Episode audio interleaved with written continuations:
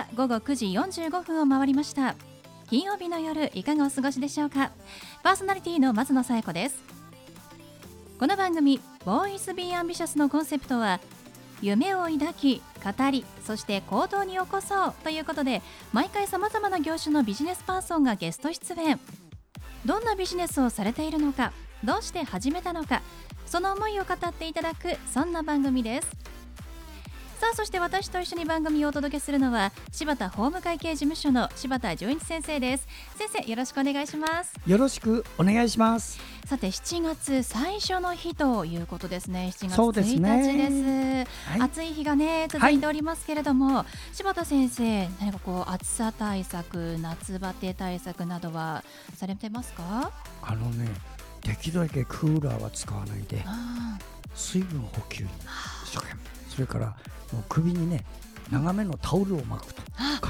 そうですね。長めね。長め。長めのね。長めの。はい。あのちょっと濡らして冷たくしたね、ね、タオルとかね。はい、いやわかります。まあちょっとね節電もこうささやかれてますけれども、うん、エアコンね本当にいるだけで具合悪くなってしまう方もいますからね。こう自然の、はい、まあタオルとかあと今本当に便利グッズが売ってるじゃないですか。えー、ね私あの28度をキープして首になんかこうかけておくようなあのタオルじゃないんですけれども、はい、氷みたいな。でもありますねね。そうそうそうそう、はい、あれをもうちょっと夏用に買おうと思っていて、はい、もうこれで夏を乗り切るしかないと。でも本当に便利グッズが増えてありがたいですね。そうですね、はい、えー、皆さんも、もしやるんだったら、うんうん、蛍光補水液っていうのがいいですよ、すね、ちょっと高いけどね。ちょっとね、うん。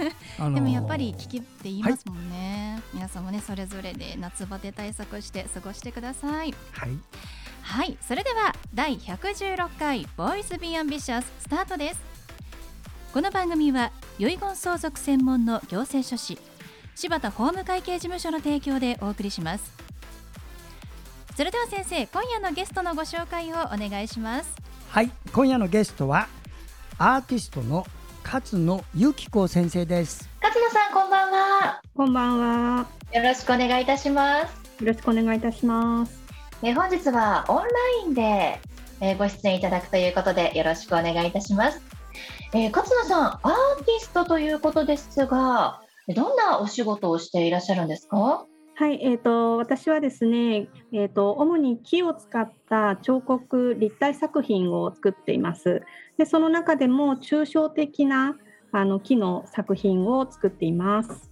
はい、木を使った抽象的な作品ということですけれども、えー、木を削ったりするということですか？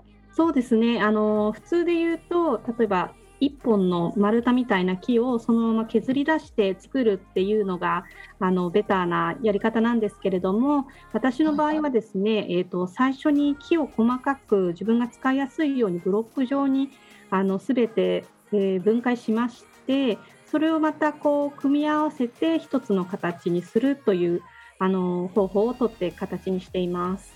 なるほど木を削ったりまたいろんなパーツを組み合わせたりして一つの作品を作ってるんですね。はい、これは彫刻のジャンルになるということですか？そしたら。はいそうですねあの 3D 絵だと 2D なんですけど 3D なので、うん、えーと立体作品で彫刻の分野になります。うん、そうなんですね。ではもうアーティスト、彫刻家として、まあ、活動されているということで、あのどんな作品に仕上げることが多いですか？そうですね、えーと、抽象的な作品なので、あのぱっと見、一体これが何を表しているかわからないような、ちょっと不思議な、あの単純、まあ、不思議だったり、単純だったりっていうする形が多いです。うんそうなんですね。なんかこう思い描いているものっていうのはあるんでしょうか？そうですね、えーと、私の場合はあのどんなものを作ってもあの目に見えない人をうまく表せないかっていうところをテーマにしていましてあの人間のあの内在している内側と目の前に現れている外側っていうのをテーマにして作っています。そうなんですね。なんか見る人によって違う形に見えるそんな作品ということですね。はい、そうなります。さまざまあるジャンルの中でなぜ彫刻を選ばれたんですか？そうですね、えーとまあ、雑な言い方をしてしまうともうそれしかできなかったからということなんですけれどもあの、今まで、はい、いろんなことに手を出してはみたものの長続きせずあの 彫刻がやっぱり一番こうやりながら自分の中からこうエネルギーが湧いてくるようなずっとこれをやっていたいなっていうそういう気持ちになって今まで続けています。あそうなんですね。彫刻にたどり着くまでにいろんな挑戦をされたということですね。はい、でもやっぱりそこの彫刻でエネルギーを注ぎ込めるものに出会えるって素敵ですよね。そうですね。ありがたいと思っています。うんまあ、それでじゃあ、まあ、いろいろ挑戦してきたけれども、まあ、彫刻で、まあ、やっていこうというふうに決められたんですね。はい、そうですね。まあ、でもそれをお仕事にするって本当に大変だと思うんですね。あのこの番組にゲストで来てくださった方も、まあ、芸術家の方やっぱり大変とおっしゃるんですが、勝野さんどのようなふうにあのお仕事をしていらっしゃるんですか？はい、えーと、私の場合はですね今あの大学の方で、えーと、教員として働いてもいますので、えー、学生にこう自分がやっているこういう立体造形彫刻というものの面白さ楽しさっていうのを伝えながら、えーと、それもお仕事にしています。そうなんですね。ご自身で作品も作りつつ教えるという仕事もされてるんですね。教えるの楽しいですか？そうですね。すごく楽しいです。やっぱりあの自分にはない発想っていうのを若い人たちが持っているのですごく自分にとっても勉強になります。そうなんですね。新たな発見もあるんですね、まあ、ただここ数年本当にコロナで大変だと思うんですが教えている学生さんは今どんな状況ですか？そうですね。あのおっしゃる通りコロナ禍であの立体物粘土でこう作ったり物を削ったりっていうするのをリモートで教えるっていうのは非常に大変だったんですけれどもまあなんとかそれもあの学生の協力もあってできましてで今はあの対面で授業を行っていますのであの無理なくというかやることができています。うん、そうなんですね。いや、やっぱりオンラインで細かい技術を教えるって本当に大変だと思うんですが、今はま直接もの触って指導できるということで、はい、ちなみにあの勝野さん、えー、5月に創営ギャラリーで展示会があったとのことですが、近々出展される予定などはありますか？はい、えーと9月の最初にあの私が所属しています、えー、二課会というところの二課展が新国立美術館でありますのでそこに少しいつもよりはあの大きい作品を出品する予定でいます。あそうなんですね。ちなみに普段の大きさというのはどれくらいなんでしょうか？そうですね、まあ、普段、まあ、彫刻家なので、あのーそこそこみんな大きいものができて当たり前っていうところが、うん、通常だと等身大ぐらい人のぐらい大きさぐらいの作品を皆さん作ってます。そうなんですねやっぱり大きいんですね。はい、この9月の二課展は、まあ、それよりもちょっと大きいものを考えていらっしゃるということですか？そうですね、まあ、大体人の大きさぐらい等身大ぐらいの大きさのものを、あの出す予定でいます。まあ、あの他の方の作品もすごく大きな作品とユニークな作品があるのですごい見応えのある、えー、展示になっています。そうなんですね、まあ、でも大きいものって本当に大変だと思いますけれどももう毎回違う木を調達してるんですか？えっと、いつも同じ欅という木を使って、ただあの色だったり硬さとかそういうところはあのいろんなものを組み合わせて使っています。そうなんですね楽しみですね。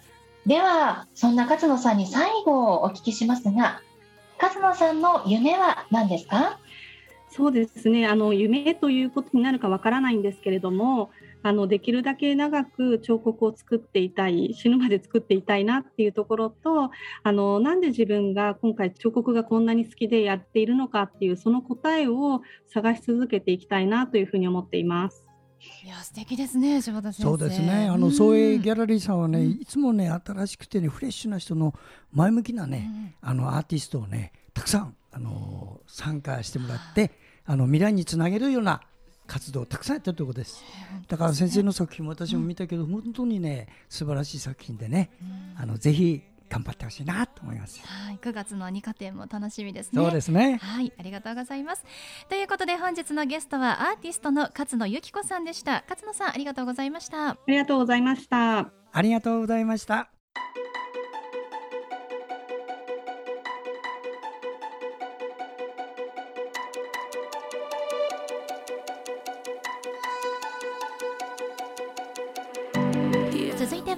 柴田先生のワンポイントアドバイスです。では先生今日はどんなお話をしてくださるんでしょうか？はいこんばんは。遺言相続専門の行政書士の柴田純一です。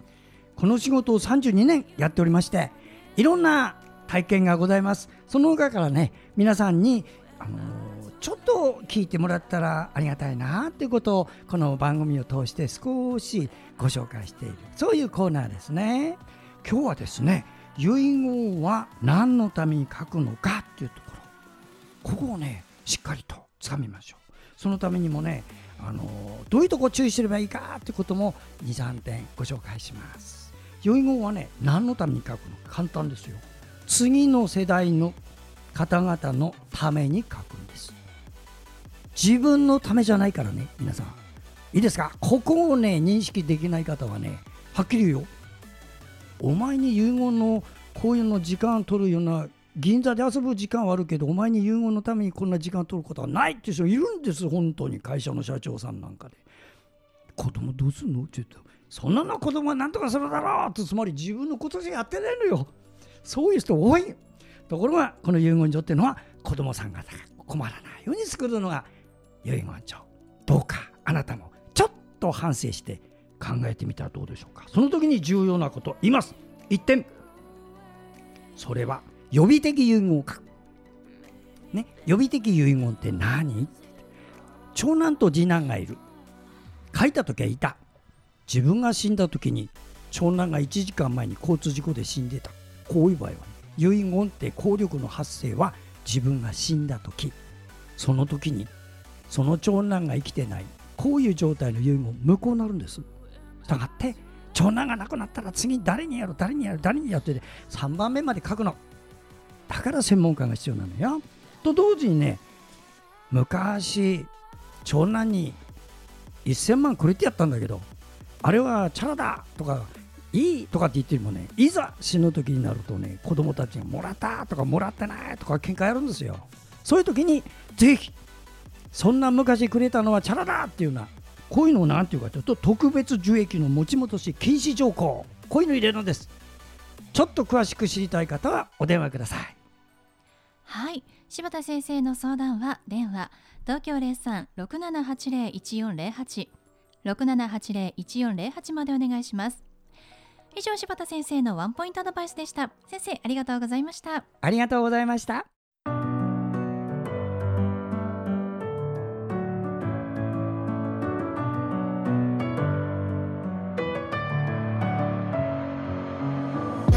ということでお送りしてきました「ボイスビアンビシャスいかがでしたでしょうか？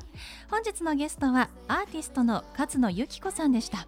勝野さんはアーティストの中でも木を削る彫刻家として活動していらっしゃいます。一つの木をカービング、まあ、削ったりモデリングといって再構築するという技法を使って作品を作っていらっしゃいます、えー、9月に2課展が開催されるということです、えー、詳しくは勝野さんのフェイスブックをご覧ください。カタカナで勝野ゆきこカタカナで勝野ゆきことフェイスブックで検索してご覧ください。それではまた来週この時間にお会いしましょう。お相手は松野紗友子と。柴田純一でした。それではさようなら。さようなら